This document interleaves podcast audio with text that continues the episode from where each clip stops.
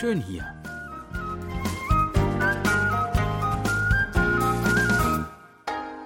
Ausflugstipps für Korea mit Jan Dirks.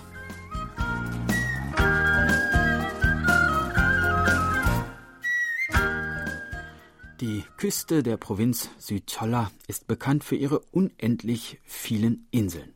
Eine davon, die besonders sehenswert ist, ist die Insel Cheongsando, ganz unten im Südwesten Koreas gelegen und Teil des Tadohe Meeresnationalparks. Die Insel ist bekannt für ihre weiten Getreidefelder, zwischen denen romantische Lehmwege mit Steinmauern entlangführen. Cheongsando ist der erste Ort Asiens, der die Auszeichnung Slow City erhielt, ein Prädikat für Ortschaften und Dörfer, die sich einer nachhaltigen, umweltbewussten Kultur und Lebensweise verschrieben haben. Wir haben im Rahmen unserer Sendereihe ja bereits mehrfach davon gehört.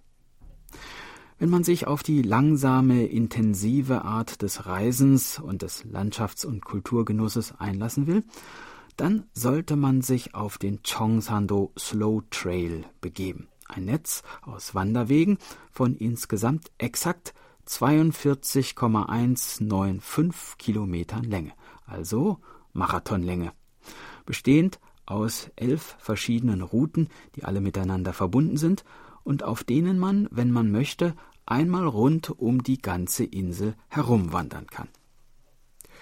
Die Route, die bei Touristen besonders beliebt ist, ist Route Nummer 1, die gleich am Hafen Do Chonghang beginnt und an den Drehorten für den Film Sopyeonjae, ein Meilenstein des koreanischen Kinos, und für die Fernsehserie Frühlingswalzer im kleinen Inseldorf Tangni vorbeiführt.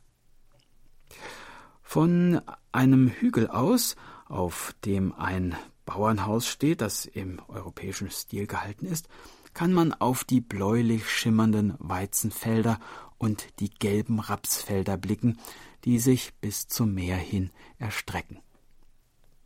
Route 2, die sich unmittelbar anschließt und die auch als Liebesweg bezeichnet wird, führt dementsprechend romantisch durch einen ruhigen, stillen Waldabschnitt und an den steilen Felsklippen am Meer entlang. Hieran schließt sich Route 3, der Dolmenweg, der mit uralten Dolmenfelsen, Grabsteinen und Grabanlagen aus Stroh, die Chobun genannt werden, aus der Geschichte Chongsandos erzählt. Der Weg führt weiter über Abschnitt 4, auf einem Felsvorsprung gelegen, und Abschnitt 5, den Tigerfelsenweg vor dem Tigerfelsen, der je nachdem, von wo aus man ihn betrachtet, wie ein sprungbereiter oder aber wie ein liegender Tiger aussieht, gibt es eine Aussichtsplattform, von der man bei klarem Wetter die Insel Komundo und sogar die Insel Jeju-do erkennen kann. Wenn man nun von hier oben den Abschnitt 6 des Rundwanderweges hinabsteigt, bietet sich einem der Blick auf die Reisfelder, für die Cheongsando so berühmt ist. Hier auf Cheongsando, wo 70 Prozent der Bevölkerung von der Landwirtschaft leben, sind die Reisfelder in Terrassen an die Hügel gebaut und die Steine, die beim Anbau und beim Glätten der Terrassen beseitigt wurden, wurden zu Steinmauern entlang der Dörfer und Felder aufgeschichtet. Ein besonders beeindruckender Anblick sind die Mosaikfelder der Ortschaft Puungni, die ein wenig an Terrassenfelder in südostasiatischen Ländern erinnern.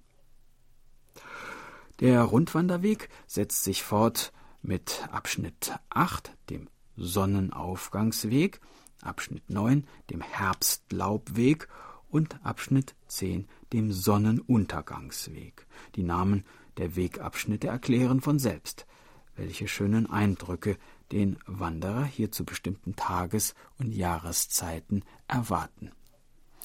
Der letzte Abschnitt des Weges ist schließlich der Irrgartenweg, ein Gewirr kleiner Gässchen von Wandmalereien mit Eindrücken aus dem Inselalltag gesäumt. Dieser Rundwanderweg ist wie gesagt ein Weg, für den man sich Ruhe und Zeit nehmen sollte, vielleicht zwei oder drei Tage, mit Übernachtungen in den Unterkünften der kleinen Inseldörfer. Dabei hat man auch Gelegenheit, von den besonderen Spezialitäten der Insel zu kosten.